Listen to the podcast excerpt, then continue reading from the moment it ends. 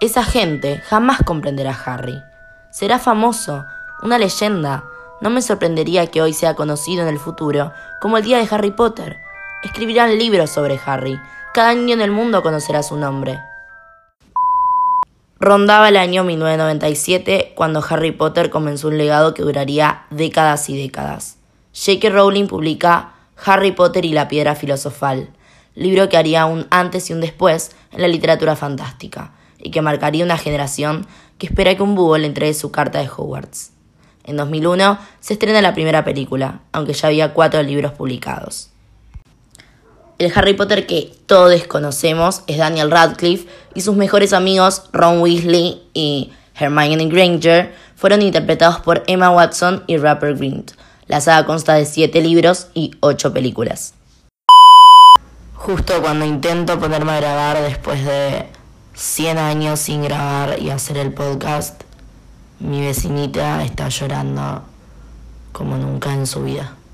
Genial.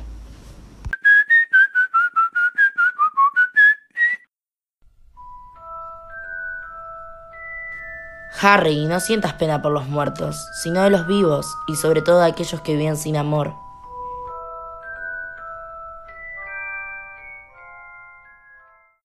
Para arrancar, hablando de las películas, eh, puedo decir que para mí las dos primeras, Harry Potter y la Piedra Filosofal y Harry Potter y la Cámara Secreta, son las mejores adaptadas, pero no creo que sea por una falta de descuido de J.K. Rowling sobre las otras películas, sino que son los libros más cortos y, con tramas más simples y por eso es, mucho más fácil. En cambio, cuando arranca Harry Potter y el prisionero de Azkaban, que sería el tercer libro y la tercera película, eh, para mí todo empieza a complejizarse y aunque no está muy bien adaptada, porque para mí le falta un tema principal a esa película que son los merodeadores. Nunca sé decir esa palabra, perdón.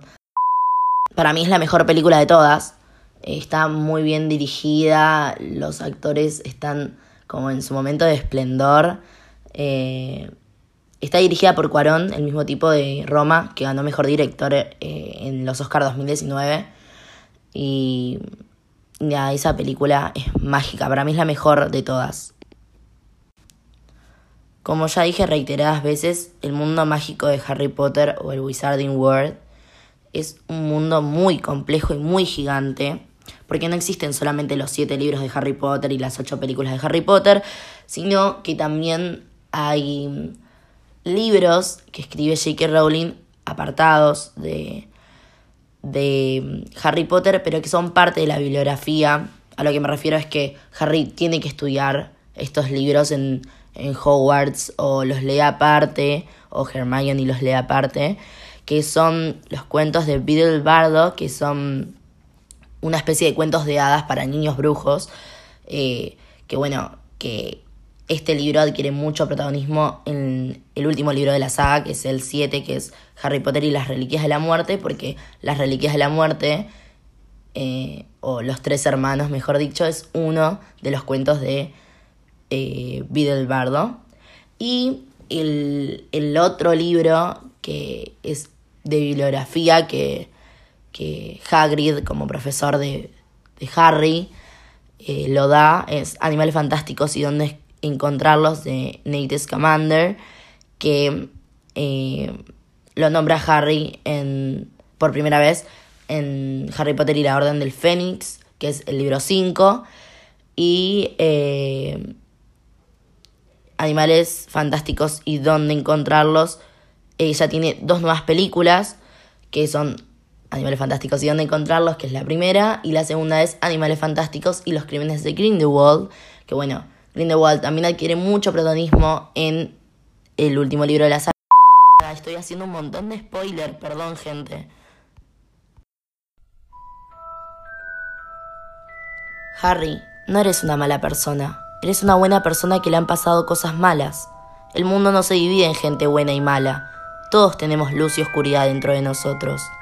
Lo que importa es la parte a la que obedecemos. Eso es lo que realmente somos.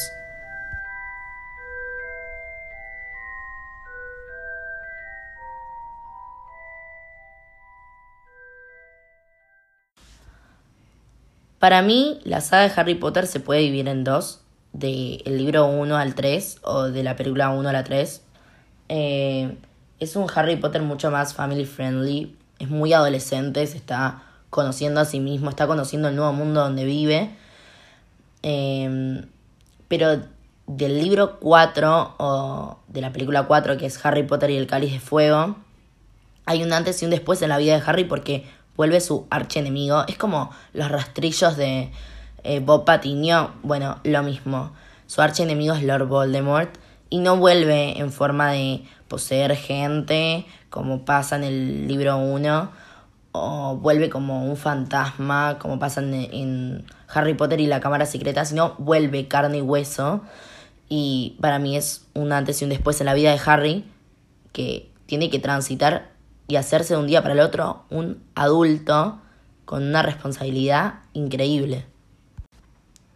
En el Cáliz de Fuego, Lord Voldemort eh, vuelve a reclutar a su ejército, que son los mortífagos, que son gente muy mala y casi, y casi todos son de sangre pura, es decir, de un linaje de magos que nunca se metió con muggles o seres humanos comunes y corrientes como nosotros. Eh, y en el libro 5, que es Harry Potter y la Orden del Fénix, que para mi opinión es el mejor libro de todos, es el más extenso, pero eh, J.K. Rowling hace una maravilla con ese libro, para mí es una locura. Em, Voldemort vuelve a tomar el poder e, e, instaura un régimen de terror y asesinatos hacia estos em, magos que no tienen un linaje puro y además contra seres humanos, o sea, los muggles. Em, es una dictadura. Eh, para mí, yo comparo siempre a Voldemort con Hitler. No es chiste, en serio lo hago. Eh, bueno, y en el libro 6, que es Harry Potter y el príncipe mestizo, o Harry Potter y el misterio del príncipe, tiene varias traducciones. Eh, los fans empezamos a perder todas las esperanzas de que Harry triunfe y que el mal que produce Voldemort termine. Eh, no, no, les voy a spoilear, aunque ya lo estoy haciendo bastante. Eh, lean o vean la peli, en serio, no pueden perderse esta saga, es fascinante. Si tengo que ponerme a hablar del último libro, de las últimas dos películas, en serio tendría que armar un capítulo del podcast entero. Pero solo quiero decirles que el último libro es inexplicable, la cantidad de detalles que no se muestran en la película también es eh, abrumador. yo primero vi la película y después leí el libro. Y, y el libro es una locura. Las películas a mí no me terminaron de convencer porque sentía que me faltaban cosas. Y, y nada, y con, con el libro me di cuenta que no me faltaba nada. Em, hay dos escenas eh, que voy a compartirles, les voy a dejar el link. Que una es la de los tres hermanos, que cuentan el cuento de los tres hermanos que aparece en los cuentos de Vida del Bardo como nombré antes, que es para mí una de las mejores escenas de toda la saga. Y la otra es el pensadero de Snape, que en serio es el único momento donde quise a Severus en la saga.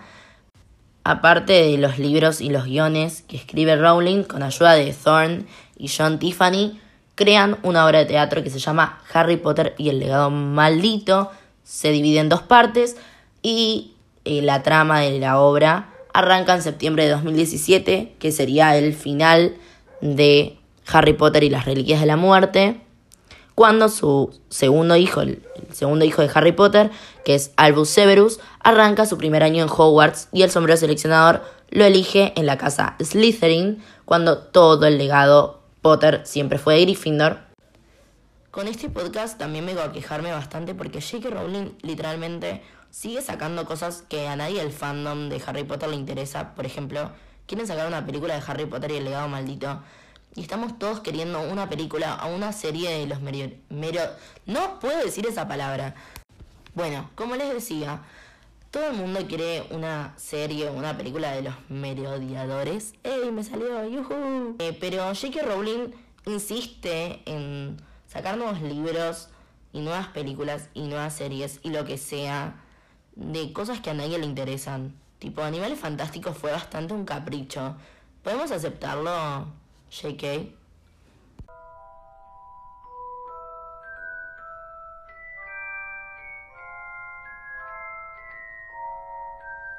Siempre me he jactado de mi habilidad para jugar con las frases. Las palabras son, en mi no tan humilde opinión, nuestra más inagotable fuente de magia, capaces de infligir daño y de remediarlo.